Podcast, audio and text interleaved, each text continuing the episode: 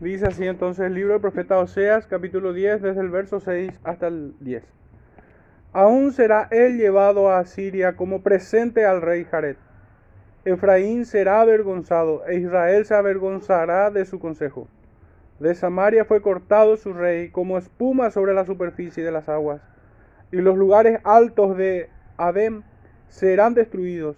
El pecado de Israel crecerá sobre sus altares espinos y cardo, y dirán a los montes, cubridnos, y a los collados, caed sobre nosotros. Desde los días de Gabaa has pecado, oh Israel.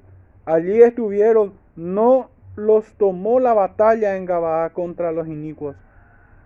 Y los castigaré cuando lo desee, y pueblos se juntarán sobre ellos cuando sean atados por su doble crimen. El Señor bendiga, hermanos, su palabra. Pueden tomar asiento, por favor. Me ayude a predicar con verdad este, este sermón y también predisponga el corazón de cada uno de, de ustedes. Creo que pudiera un poco ayudar a este propósito de estar atentos a su palabra, pensando un poco en cómo habrán estado aquellos hombres que escuchaban al Señor cuando Él enseñaba. O aquellos que oían a los apóstoles. O aquellos que recibían las cartas de los apóstoles leídas por los pastores en sus distintas congregaciones. Sin duda alguna que todos sus sentidos estaban atentos a su palabra, a la palabra del Señor. Hermanos, el título de este sermón dice así, así se gozará Jehová en arruinarlos y destruirlos. Y estoy tomando prestado una cita que encontramos en el libro de Deuteronomio, capítulo 28. Versículo 63. Les leo, hermanos. Dice, así como Jehová se gozaba en haceros bien y en multiplicaros, así se gozará Jehová en arruinaros y en destruiros, y seréis arrancados de sobre la tierra a la cual entráis para tomar posesión de ella. Hermanos, creo que a la luz de este texto nadie pudiera estar confiado en su pecado. Nadie pudiera estar pecando indolentemente si fuese cuerdo. A menos que fuese como aquel garadeno, gadareno que estaba poseído por los espíritus demoníacos. Y obviamente no discernía en la condición en la que estaba. Estaba completamente... O como aquel joven niño que se tiraba al fuego estando también poseído. O como aquel que padecía de sordera, también aquejado por el mismo mal. Solamente esas personas quedan exceptuadas de, de estas emociones que uno que despiertan uno al saber que Dios se gozará en destruirlos aquellos quienes se rebelan contra él. Dios se gozará y se deleitará en aplastar a aquellos que intentan burlarles.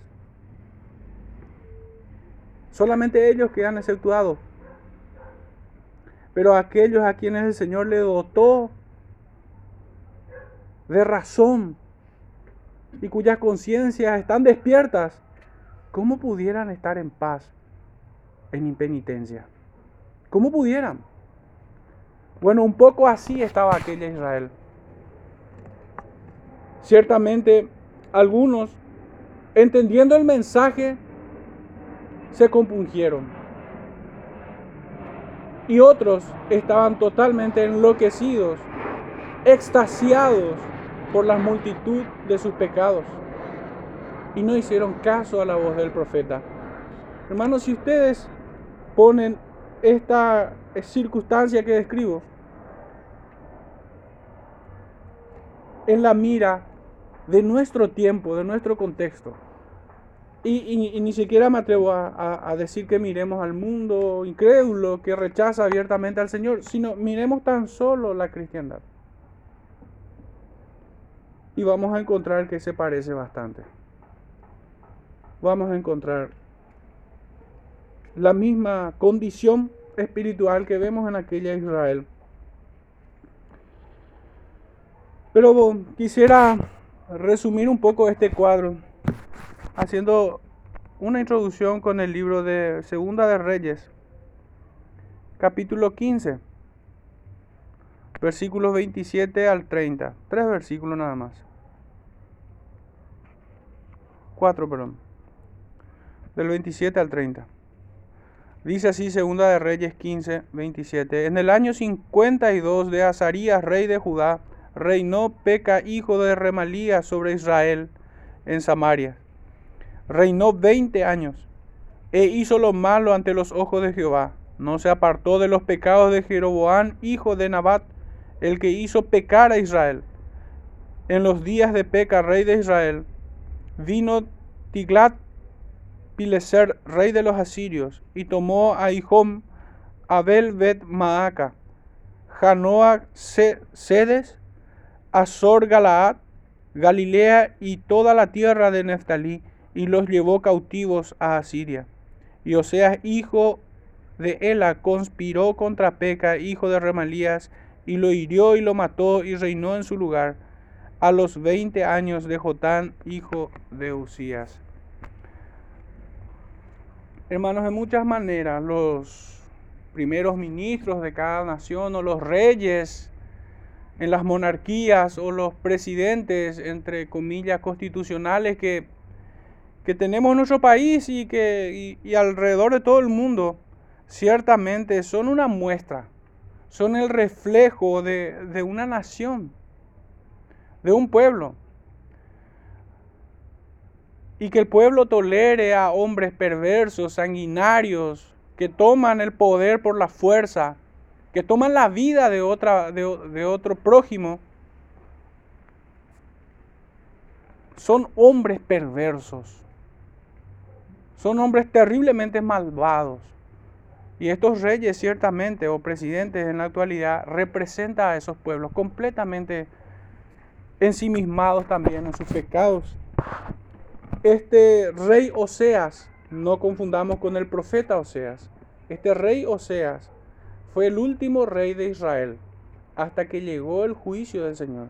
Y si bien como vamos a estar avanzando un poco, este rey no, fue tan perverso como los anteriores. Sin embargo, el Señor había determinado extirpar definitivamente el reino de Israel del norte y acabar con esas tribus.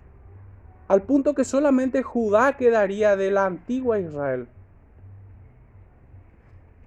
Y es que el juicio de Dios, hermanos, es, es así. Es implacable cuando cae sobre los hombres. Y de ninguna manera el hombre puede tomarse como víctima de la ira de Dios. De ninguna manera puede el hombre excusarse de que no entendió su tiempo o de que no entendió la condición en la que estaba su propia alma.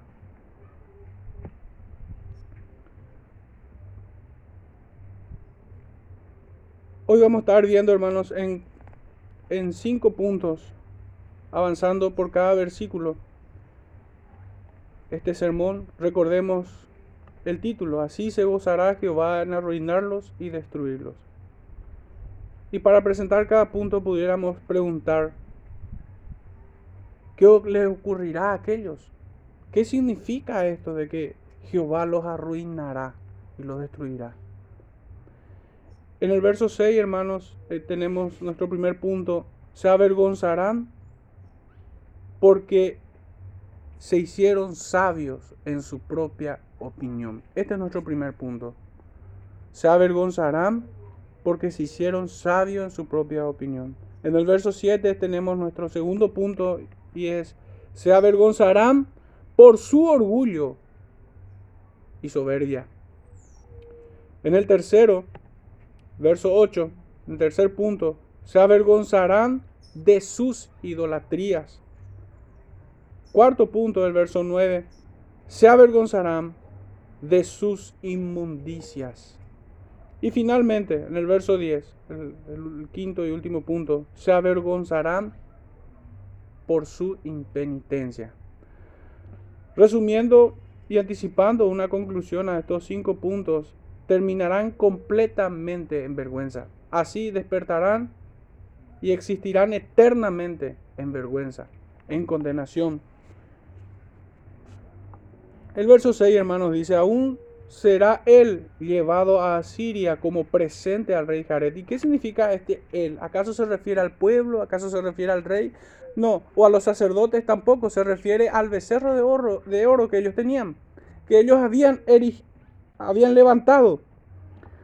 Estos entonces se, se avergonzarán porque ellos se hicieron sabios en su propia opinión, habíamos propuesto como primer punto. ¿Y por qué, hermanos? Acá si bien nos presenta un elemento idolátrico, en realidad lo que está acusando aquí o lo que está mostrando aquí, la manera en cómo el Señor los iba a humillar, la forma en cómo Él los iba a avergonzar, porque se hicieron sabios en su propia opinión. ¿Y de qué manera se hicieron sabios? Recordemos que el rey de Israel se había propuesto levantar dos becerros de oro en sus territorios. ¿Para qué? Para que esas tribus no quisieran volver a Jerusalén a, la verdadera adoración, al verdadero templo, y el rey de Judá no vuelva a reinar sobre ellos.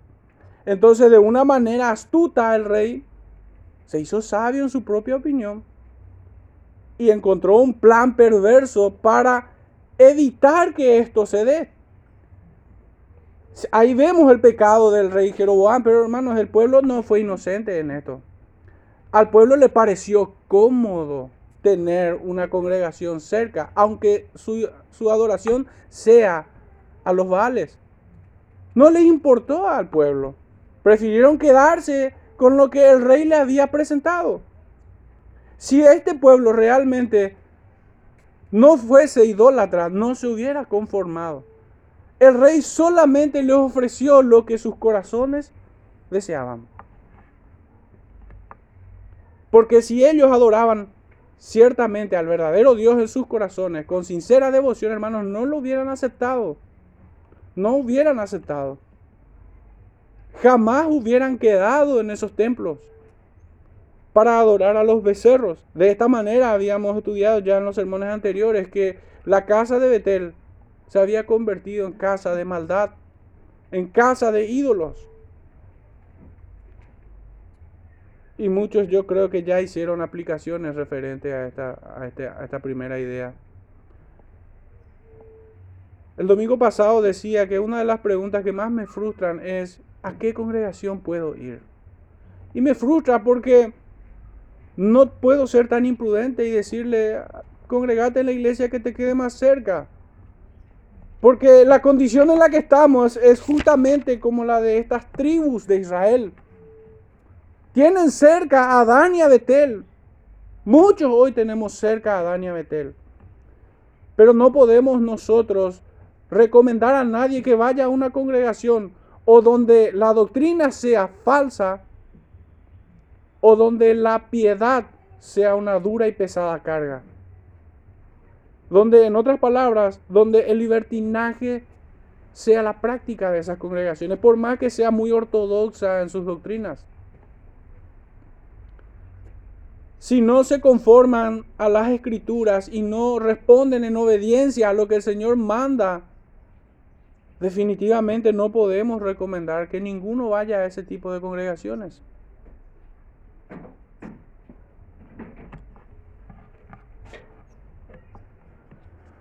El profeta entonces expresa claramente el luto que iban a tener los sacerdotes y todo el pueblo. Su becerro les sería quitado, hermanos serían avergonzados. Recordemos que los idólatras cifran toda su confianza en sus ídolos.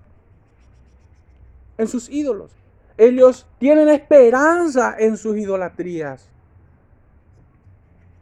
Y se sienten confiados y seguros cuando su ídolo está en medio o cerca de ellos. Por esto aquellos sacerdotes de Baal, que se hacían pasar por sacerdotes del Dios Altísimo, en realidad estarían de luto, porque lo más preciado que ellos tenían les sería quitado.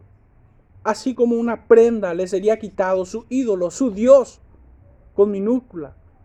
Y les sería entregado a otro rey, cuyo Dios es más poderoso que el Dios de estos israelitas. Porque esa era, la, esa era la conclusión, la imagen que tendrían delante del mundo entero. El Dios de los asirios sería más poderoso que el Dios de los israelitas. Hermanos, viene a mi cabeza el texto de Romanos 2.24, donde el apóstol Pablo exhorta a aquellos hombres diciéndoles que por causa de vosotros el nombre de Dios es blasfemado entre los gentiles.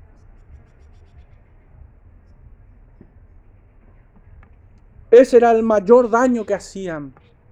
No era ni siquiera que sus almas fuesen condenadas al infierno, sino traer vituperio al nombre de Dios. Ese es el peor daño que el hombre ocasiona. Cuando trae vergüenza al nombre de Cristo.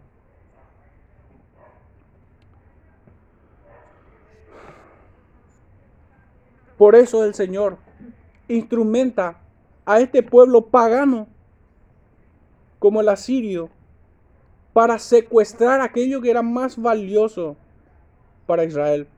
Era llevado como un presente, como un llavero al rey Jared. Efraín será avergonzado e Israel se avergonzará de su consejo. Allí empezó todo, hermanos. Allí empezó la verdadera debacle de este pueblo. Cuando desatendieron la palabra del Señor, la desecharon de manera puntual. Y ellos se idearon su forma de, adoración. Ya no era importante ni determinante lo que el Señor había dicho en cuanto a cómo debía ser adorado.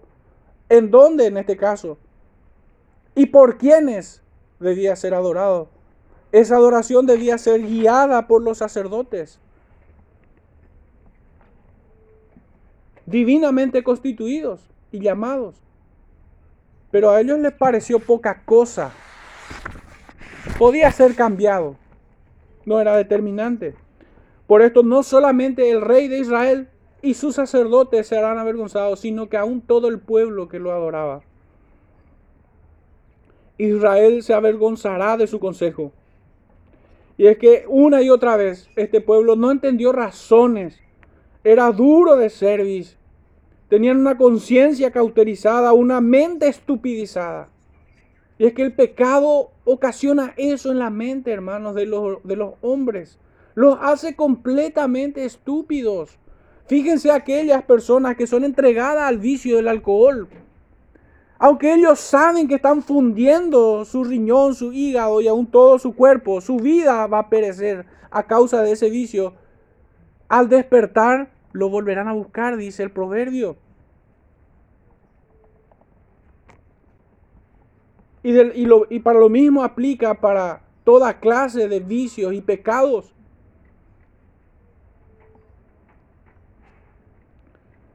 No entendían razones.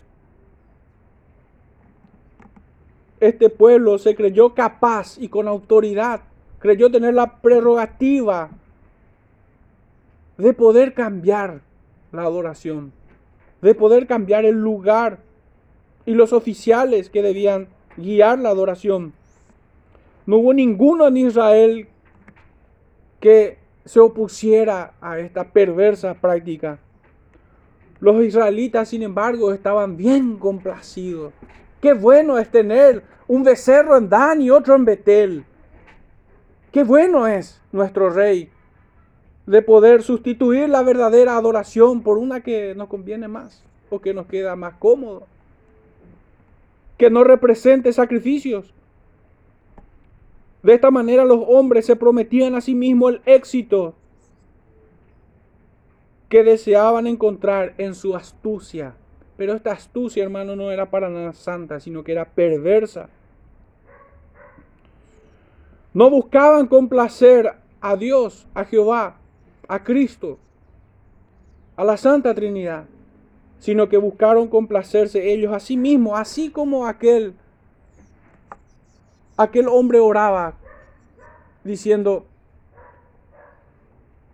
Dios, gracias porque no soy como este hombre. Oraba para consigo mismo. Se había fabricado un Dios de su propia imaginación.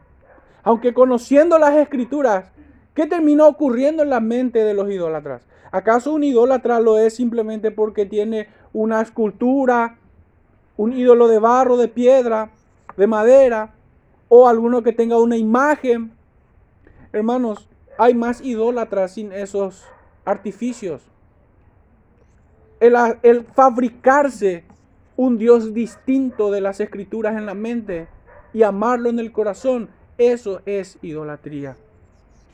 Desechar su palabra, su ley, es el camino a la idolatría. Hermanos, solamente el rey tiene la potestad de dictar leyes. Solamente el rey. Pero cuando el hombre se atribuye esa capacidad, él es rey para sí mismo. Él es Dios para sí mismo. Si nosotros vemos en el Génesis, esto está implícito. Nosotros vemos en, en, la creación que Dios instituyó leyes para Adán y Eva, pero Adán y Eva no se instituyeron leyes para sí mismos porque no eran dioses para sí mismos, hasta que pecaron. Hicieron a un lado la ley de Dios y su voluntad fue ley para sí mismo. De esta manera pecaron. Por eso su pecado es comparable a la idolatría. De hecho, vamos a estar viendo más puntualmente en el, en el versículo 8 este concepto que intento presentar. ¿Por qué entonces este pueblo será avergonzado? Porque creyó que su propio consejo era mejor que el de Jehová. Por esto es quitado su ídolo, su preciado ídolo. Hermano, de muchas maneras ocurre también esto. Esto nos toca de manera muy cercana en nuestros días, cuando atacamos a aquellos becerros de oro, de carne y hueso, de las redes sociales y como abejas enfurecidas atacan protegiendo a sus ídolos. De la misma manera, porque su ídolo no puede ser quitado, no le podés quitar aquello que es más preciado. ¿Qué ocurre si destruís su ídolo? Se acaba, es humillación para él, es vergüenza total.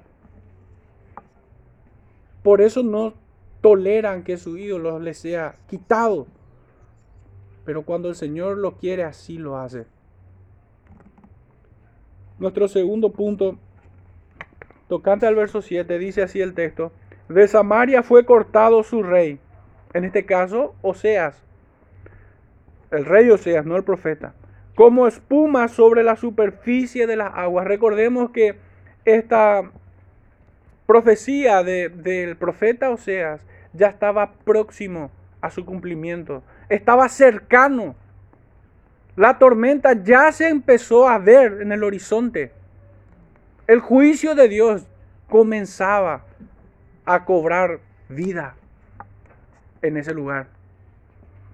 Estaba muy cercano.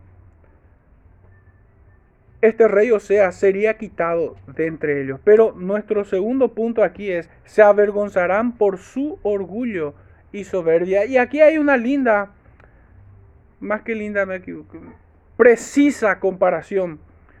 Porque el profeta los compara, compara a su, a su rey y que obviamente es el símbolo máximo del orgullo de los pueblos. Es lo más encumbrado entre los hombres. Es el poderoso guerrero que va delante de ellos. Es aquel que pelea por su pueblo. Es el más poderoso, sin duda alguna, en, medio de una nación. Pero el profeta lo compara como espuma sobre la superficie de las aguas. En el libro de Judas, en el verso 13, sí, verso 13 dice, fieras ondas del mar que espuman su propia vergüenza, dice. Hermanos, si nosotros inquirimos más en el significado de esta comparación, el, mar, las muchas aguas, traen en la espuma su propia vergüenza. ¿Qué significa eso? Trae los desechos del mar. La espuma arroja a la orilla sus desechos, aquello que está podrido y muerto, aquello que es volátil, aquello que no sirve para nada. Ni siquiera es agua, es espuma, es inmundicia, es escoria. Y es algo tan fácil de acabar que de esta manera lo compara al rey de Israel, a Oseas. Era nada, es como cortar espuma, cortar el reino de Israel para el Señor. Pero en esa comparación les presenta a ellos como lo peor de los pueblos paganos. Las muchas aguas representarían aquí los pueblos paganos, los reinos del mundo.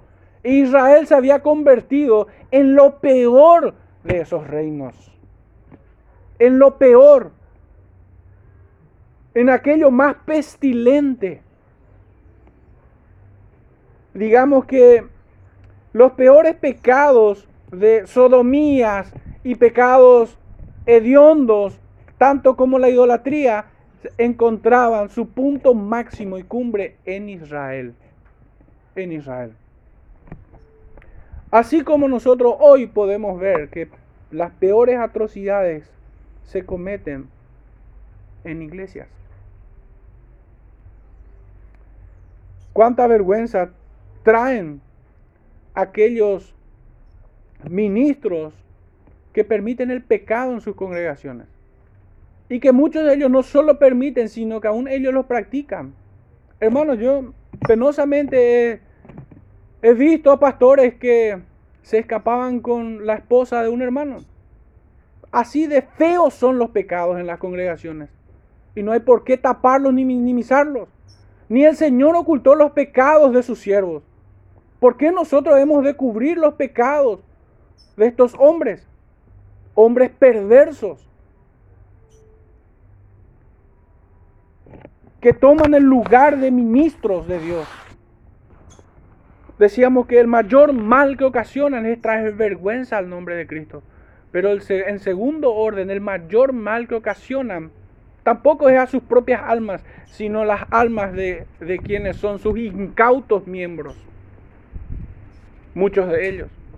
Ah, pero ciertamente, también aquellos que permanecen en dichas congregaciones perversas tienen también el pastor que se merecen. Esos pastores y ministros u oficiales de toda clase son un juicio de Dios para estos hombres para este pueblo, que en realidad ya de largo tiempo se ha alejado del Señor. Ya se han apartado, por eso ocurren tantas vergüenzas y hechos bochornosos en muchas congregaciones.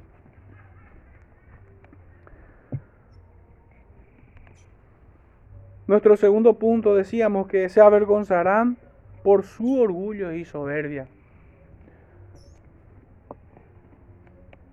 el rey de Samaria será cortado en un abrir y cerrar de ojos, cuando el Señor así lo disponga.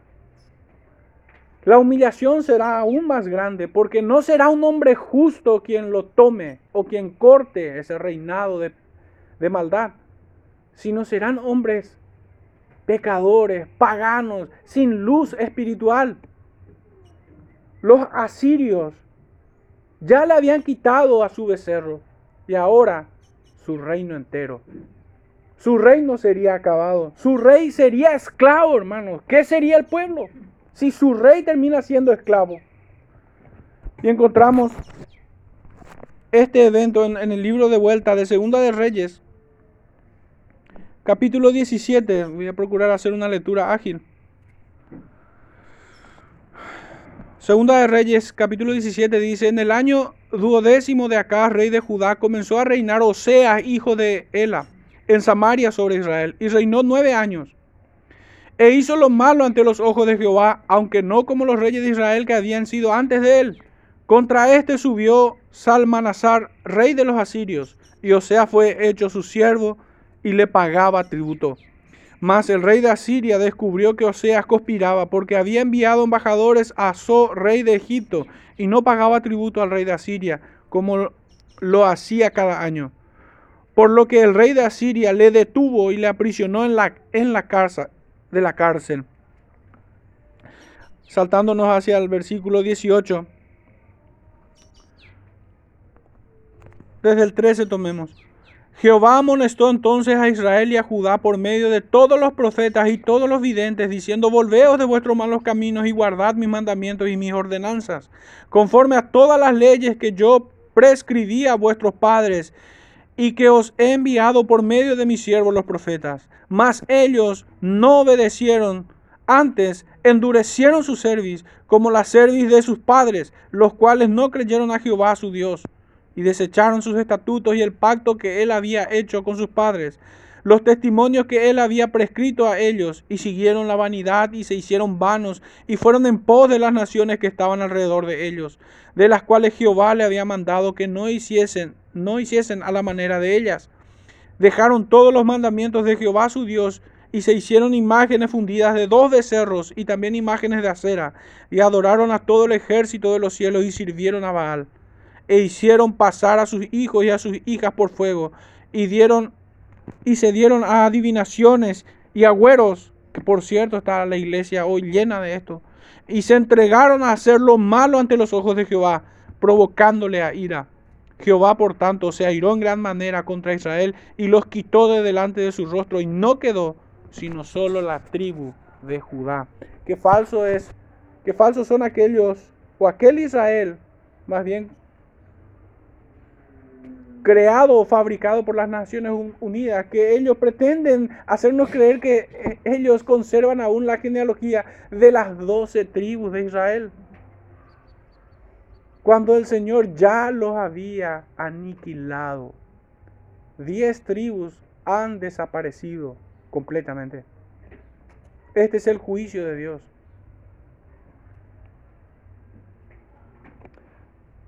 Su rey fue llevado cautivo y fue obligado a pagar impuestos. Y a pesar de ver el juicio que ya comenzaba a caer, el juicio temporal que empezaba a caer sobre ellos, no se arrepintieron.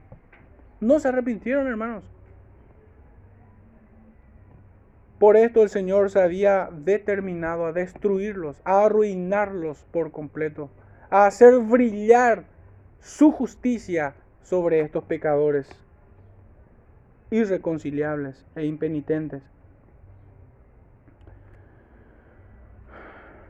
Sin embargo, que la, que la exhortación aún no haya callado, hermanos, esto representa un gesto misericordioso de parte del Señor.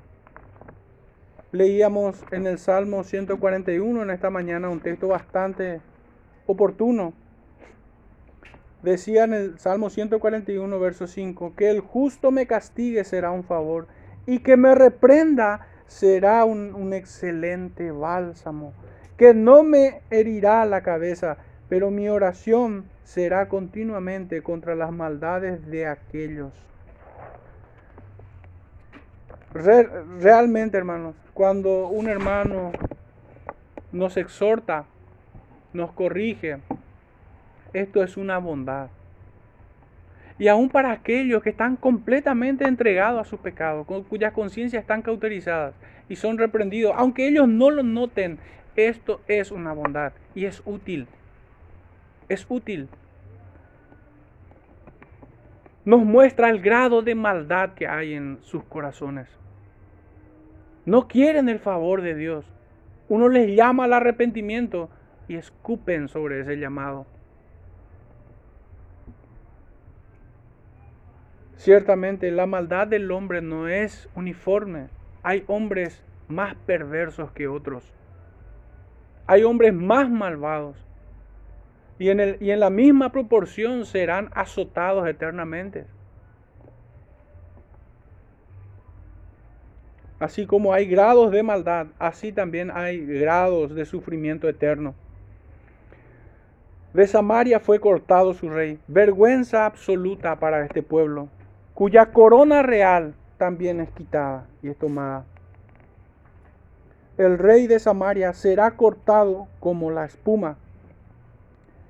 El rey junto a sus ídolos era sus amuletos, o mejor dicho, aquello que les hacía sentirse seguros en sus pecados. El pecado estaba legislado y protegido por el mismo rey. Los hombres impíos imaginan que su fortaleza está en el mundo y en las cosas terrenales. Muchos siguen pecando a la misma manera. Que el Señor, hermanos, nos aparte de esta clase de pecado, de encontrar seguridad, certeza, confianza y esperanza en cosas terrenales. Tener esperanza en hombres pecadores, en nuestro presidente, eso es algo vano, eso es vanidad. En todo este tiempo de, de ultraje y de violencia estatal, de terrorismo de Estado,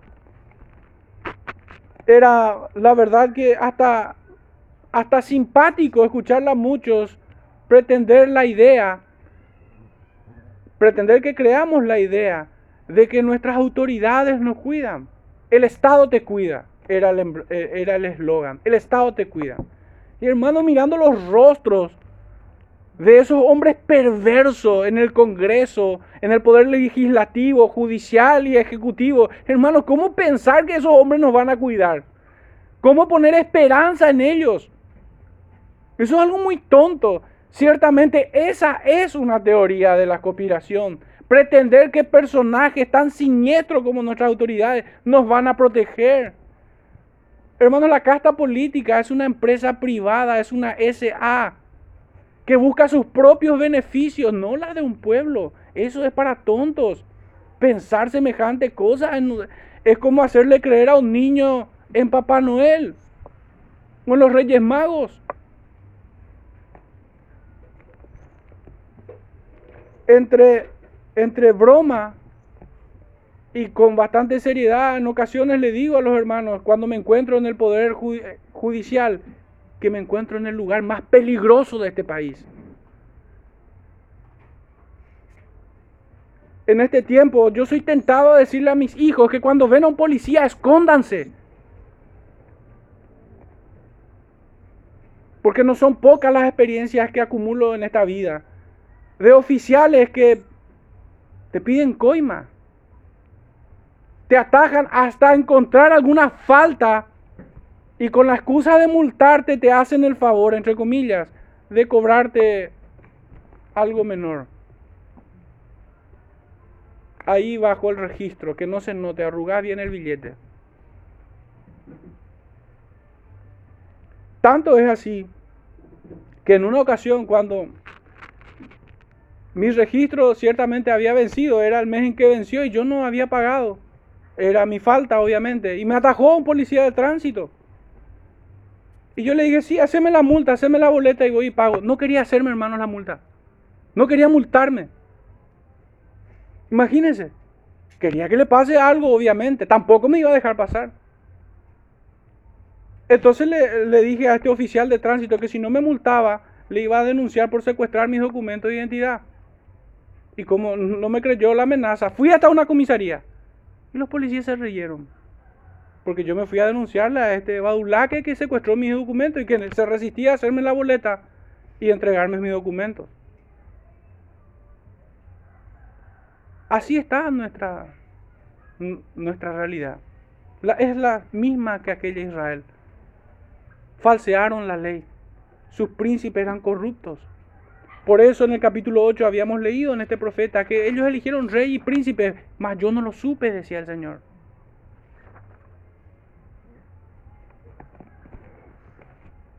Pero fueron avergonzados aquellos hombres, así también estos que hoy ponen su confianza en hombres, en autoridades. Y que por favor no se confundan, este no es un discurso anárquico o de rebeldía eh, pecaminosa, no. Yo no estoy desechando Romanos 13. Hay que vivir bajo el imperio de la ley, no bajo la tiranía de hombres perversos.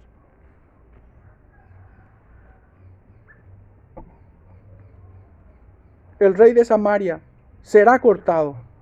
¿De qué manera? Pudiéramos preguntar. Como la espuma. Porque no pueden resistir. Así como la espuma no puede resistir la espada de un soldado. De la misma manera aquel rey de Samaria no puede soportar la espada de Dios sobre su cuello.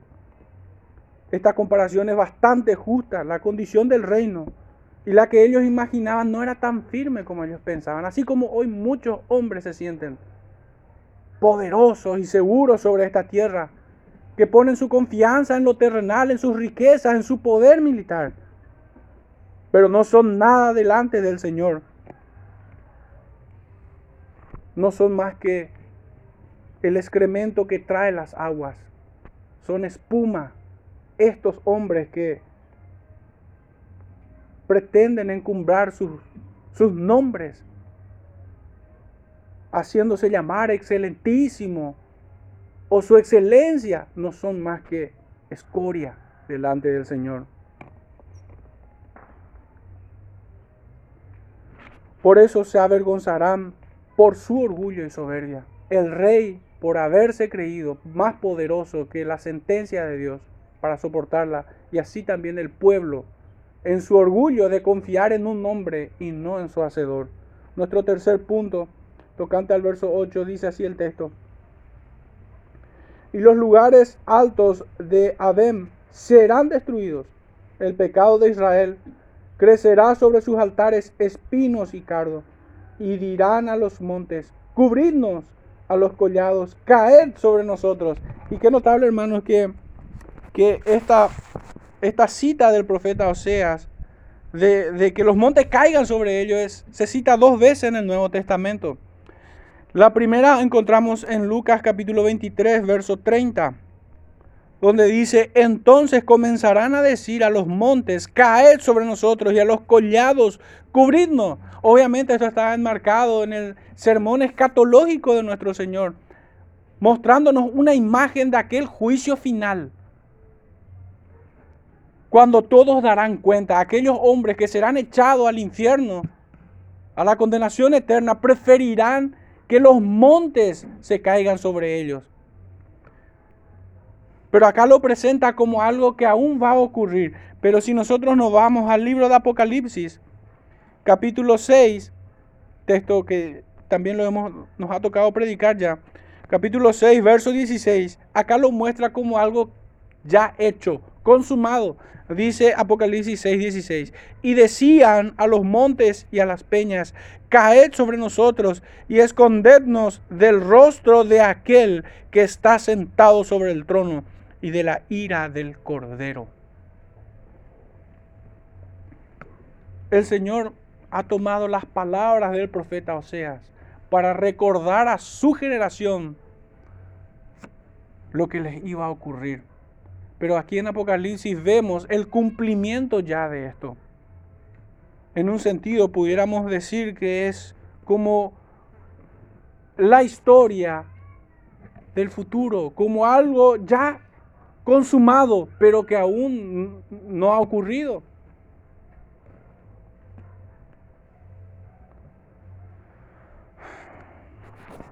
Entonces las palabras del profeta Oseas debe ser entendidas también en un, en un, ropaje escatológico. Si bien ciertamente los juicios temporales iban a caer sobre ellos, sus becerros les serían quitados, su rey les sería cortado. Pero el juicio final será aún peor que esto que es terrenal o temporal. Los corazones de estos hombres eran más duras que la piedra. Esta dureza no se rompía, hermanos, ni siquiera con palabras tan terribles que el profeta daba a conocer. Hermanos, ellos ni en ese momento derribaron sus propios ídolos. Porque ciertamente aquel que teme ante las advertencias y los juicios del Señor y siendo advertido en su pecado, hermanos, trata de desterrar aquello que lo incrimina. Pensemos un poco en, la reacción del rey David cuando él comprendió que estaba siendo amonestado de parte de Dios por sus propios pecados. ¿Qué hizo este hombre? Sino llenarse de temor su corazón y de buscar el rostro de Dios en humillación, de rogar por su perdón. Pero ¿qué hizo este pueblo de Israel? Se aferró a sus ídolos, se aferró a sus, a, sus reyes, a sus príncipes. Endurecieron sus corazones como el vidrio o como el diamante contra las palabras del Señor. Sus palabras no habían cabida. Nuestro tercer punto aquí era que se avergonzarán de sus idolatrías.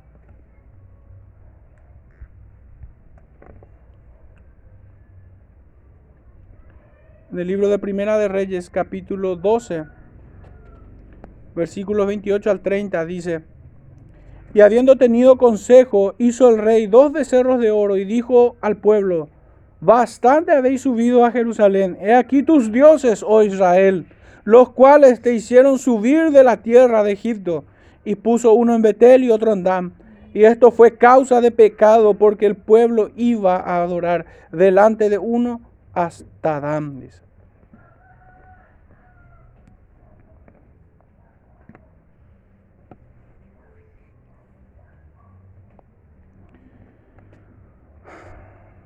así como sus ídolos son destruidos, así también el pueblo idólatra, así también sus artífices.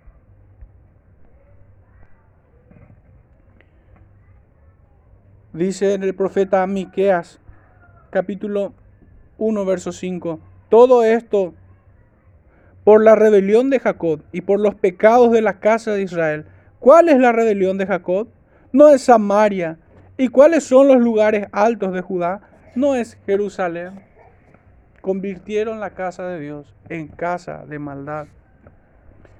El profeta Amós, en el capítulo 8, versículo 14, decía, los que juran por el pecado de Samaria dicen, por tu Dios, oh Dan, y por el camino de Berseba caerán y nunca más se levantarán. Los idólatras son tan odiosos como sus ídolos. Son uno. Comparten el mismo hedor. Fueron capaces de disfrazar un culto a Jehová, llamándole Dios. Dios no habita en esta clase de lugares corrompidos por hombres impíos, corruptos, aunque cuya ínfula es como si fuera la de hombres santos, en vano cubren sus profanaciones, no hacen más que adornar su pecado.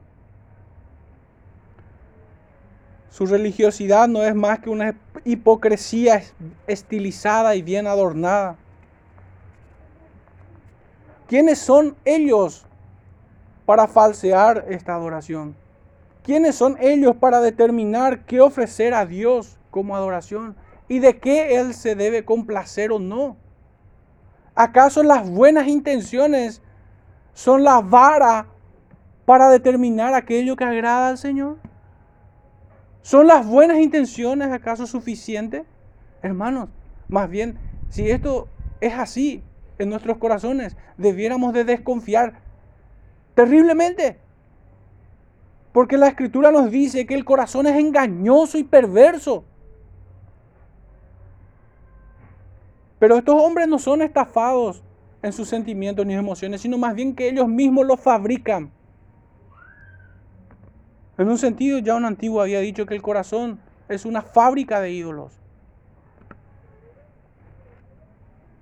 ¿Qué es la criatura para decidir qué agrada al Creador o qué no? Sus invenciones es idolatría. El texto nos muestra un juicio similar y semejante al que recibió la tierra en los días de Adán y, de Adán y Eva. Porque dice que crecerá sobre sus altares espino y cardo. Maldición son aquellos lugares en donde adoran a ídolos, en donde su, adoración no es otra cosa que idolatría. Esos son lugares malditos. Esos son lugares donde el juicio de Dios florecerá como la hierba. Esa es la metáfora aquí. Y eso será evidente más tarde o más temprano. No es en nuestro tiempo. De hecho, el texto, el versículo que, que está más adelante dice, y los castigaré cuando lo desee. Dice en el verso 10. Por estos, estos hombres se avergonzarán de sus idolatrías, de sus muchas idolatrías. Nuestro cuarto punto, esto canta el verso 9, dice, desde los días de Gabaa has pecado.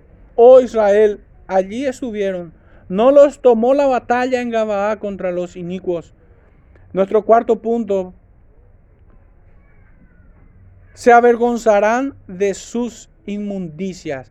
Y, y, para poder entender bien este punto, si bien ya lo hemos presentado en sermones anteriores, leamos el verso 22 de jueces capítulo 19.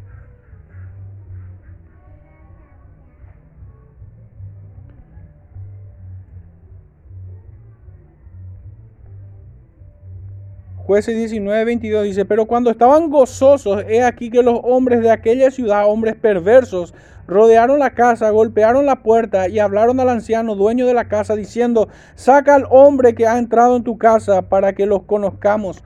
Obviamente pretendían envilecer a este hombre.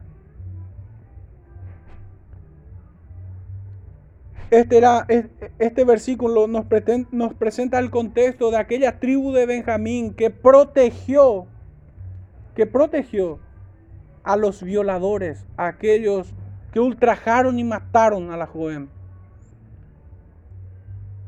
Y este pueblo, si bien las tribus terminó ajusticiando a la tribu de Benjamín, ellos no eran diferentes. Ellos no eran diferentes a estos perversos. Y en vano aquellos perversos confían o pretenden estar tranquilos siendo ellos quienes ajustician a otros igual de perversos que ellos. El Señor les dará su pago y su retribución también a su tiempo. No pocas veces el Señor utiliza a hombres perversos como instrumentos de su justicia. De muchas maneras el Señor lo ha hecho así en otro tiempo. Y aún hoy lo sigue haciendo. Pero este pueblo también recibirá el fruto de su pecado, el cual es condenación y muerte. Los Gabaitas, hermanos, entonces son la representación de estos hombres. Israel estuvo allí como brazo ejecutor. Estuvo confiado, pero no era mejor que ellos eran tan perversos como aquellos hombres.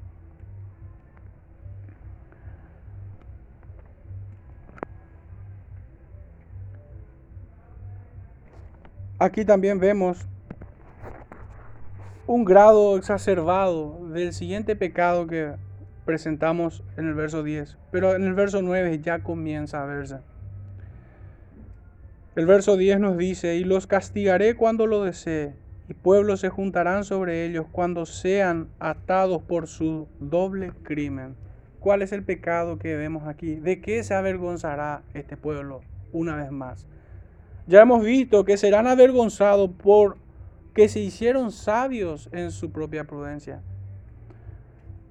Se avergonzarán de, por su orgullo y soberbia.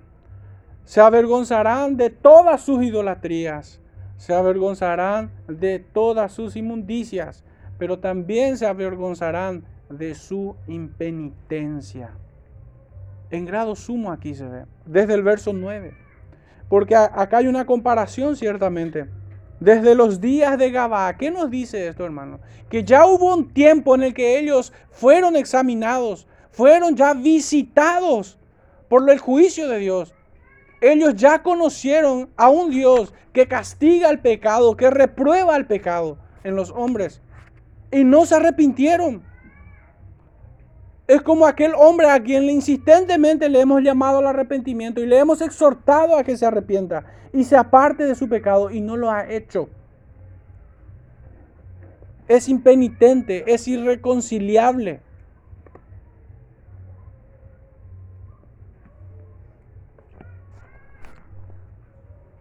En palabras del apóstol Juan, recordemos capítulo 3, verso 19. La luz vino, pero ellos amaron las tinieblas. Se enamoraron de su pecado.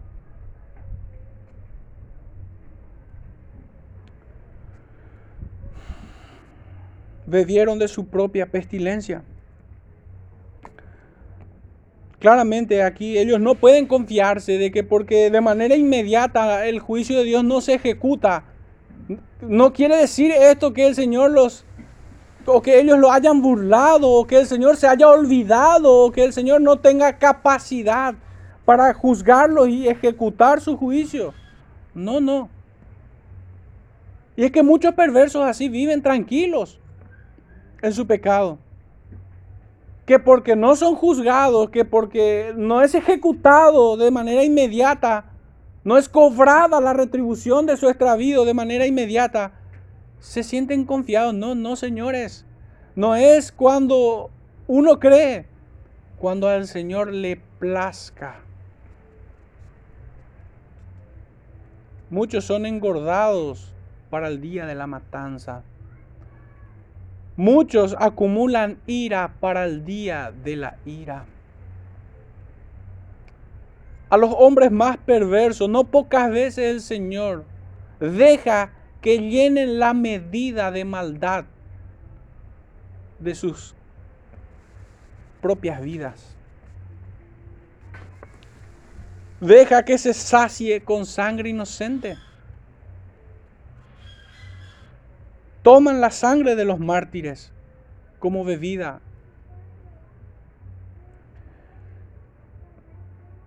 Esto es lo primero que vemos aquí. Pero decíamos que se avergonzarán de su impenitencia, no solamente de sus pecados, hermanos, sino porque ellos ya vieron el juicio de Dios en otro tiempo. Ellos ya vieron cómo el Señor había juzgado a sus padres, a sus antepasados. Y no temieron. No temieron. Conocieron el juicio de Dios. Reconocieron la santidad de Dios que es puro de ojos, como para mirar al pecado.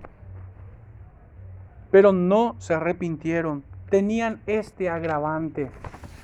No solo que habían pecado, sino que habiendo conocido a Dios, no le reconocieron ni le dieron gracias.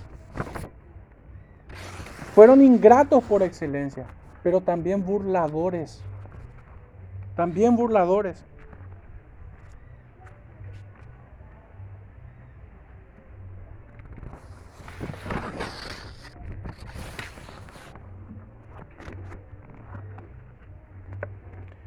¿A qué pudiera ser comparable esta clase de pecado, hermanos? Al pecado que Dios no quiera que esté jamás entre nosotros. De que habiendo entendido el juicio de Dios, permanezcamos impenitentes delante de Él. Que habiendo visto varias veces cómo el Señor ejecuta sus juicios, persistir en nuestros pecados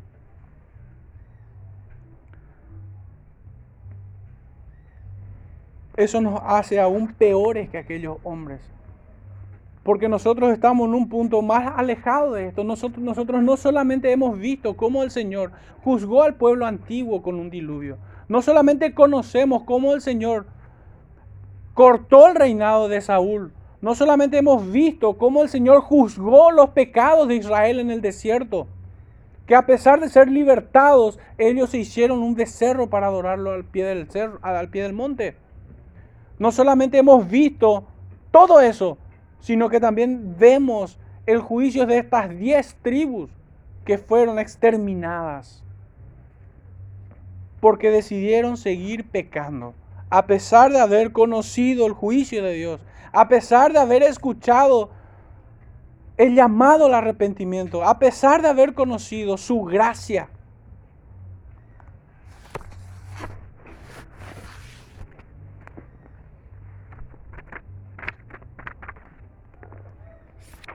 Hebreos 10:26 dice, texto que todo el mundo ya conoce aquí.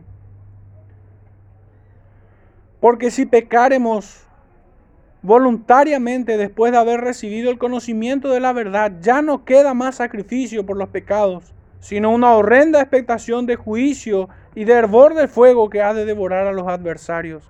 El que viola la ley de Moisés por el testimonio de dos o tres testigos muere irremisiblemente. ¿Cuánto mayor castigo pensáis que merecerá el que pisoteare al Hijo de Dios y tuviere por inmunda la sangre del pacto en el cual fue santificado e hiciere afrenta al Espíritu de gracia? ¿Se dan cuenta, hermanos, que en nuestra generación, desde el día de Jesucristo, tenemos mayor reprochabilidad? Porque tenemos mayor luz que aquellos antiguos en los días del de los profetas.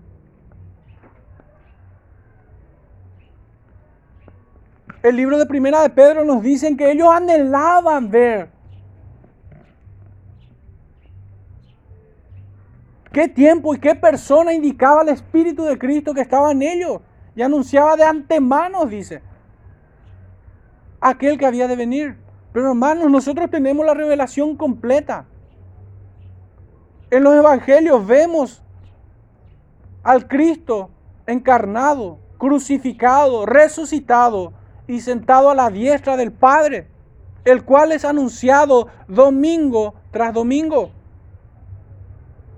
¿Es acaso tolerable que nosotros sigamos en nuestros pecados?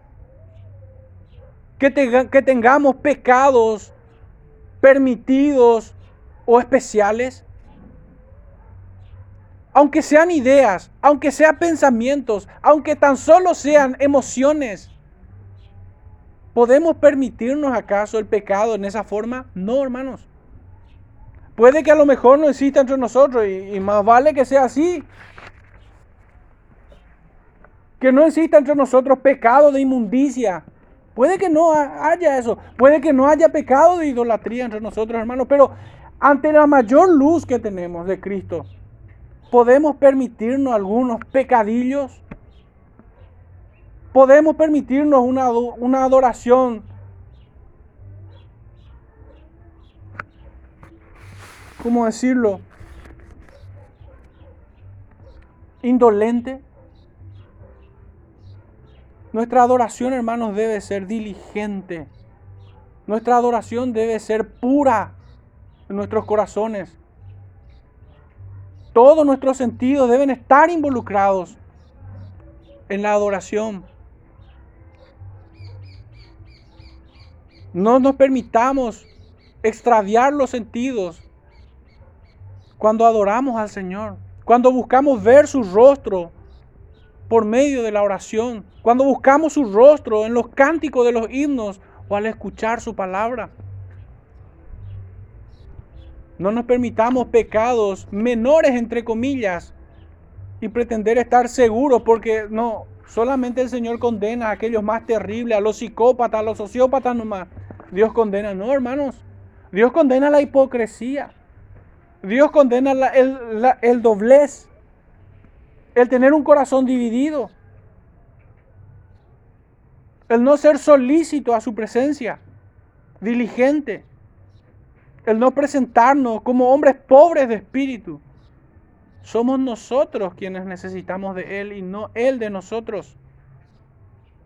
Así como al rey de Samaria, de las tribus del norte de Israel, así como Él cortó como la espuma, también a nosotros nos puede cortar. ¿Quién pudiera estar seguro de ser un hijo de Dios si aún protege algún pecado en su corazón? Nadie. Así como aquella Israel fue avergonzada en muchas formas. Fijémonos que esto no esté en nosotros, de no hacernos sabios en nuestra propia opinión, de no incubar en nuestros corazones orgullo y soberbia como para no recibir la corrección. De no tener formas de idolatría, que es apartarnos de su ley, apartarnos de sus preceptos. Es caer, es ir directamente a la idolatría. Cuidémonos de que no tengamos pecados inmundos, por demás está decirlo. Y que Dios nos guarde de ser avergonzado por impenitencia, por haber escuchado una y otra vez las reprensiones del Señor, que son un favor a nuestra alma, y haberla tenido en poco. El Señor nos conceda en su gracia este corazón que hemos leído en el Salmo 141 y lo vuelvo a leer para cerrar. Que el justo me castigue es el Señor por su palabra, por favor, no me pongan a mí ni a un predicador de, esta iglesia en ese lugar. Que el justo me castigue, Cristo, será un favor y que me reprenda será un excelente bálsamo. Tomémosla así. Dios quiera que este sentimiento esté en cada uno de nosotros. Hermanos, no soy yo quien los reprende, es el Señor en su palabra. No se sientan acusados por otro pecador, sino por aquel que puede juzgar con justo juicio, por aquel que es santo.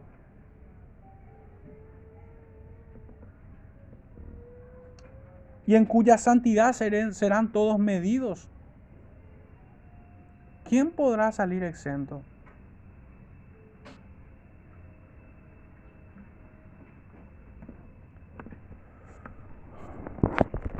Cuidémonos hermanos y roguemos al Señor. Principalmente allí está. Allí está realmente el llamado para hoy a la iglesia. En rogar al Señor. Que no seamos avergonzados por estos pecados. Todos debemos venir a Cristo en este tiempo. No hay ni uno solo que pudiera decir, yo no tengo ese pecado. Yo no soy orgulloso. Eso sería orgullo decir de no serlo o no padecer de tal cosa. Yo no soy idólatra, pero si nos medimos ante la palabra de Dios, creo que ninguno de aquí sale completamente exento. Ningún hombre que haya pisado la tierra excepto Cristo, creo. Y estoy seguro de esto. Nadie cumple la ley de manera perfecta. Si tan solo nos medimos por el día del Señor, por este día de reposo, por el día de Cristo, si le servimos adecuadamente, si lo servimos perfectamente, así como la ley lo estipula, ninguno ya sale perfecto. Entonces necesitamos venir a Él. Necesitamos rogarle que nos aumente la fe, que ponga en nosotros un corazón enseñable y fortaleza para seguir sus palabras para ponerlas por obras, no ser tan solo oidores olvidadizos. Roguemos al, al Señor que su Espíritu sea en nosotros y por nosotros. Oremos hermanos.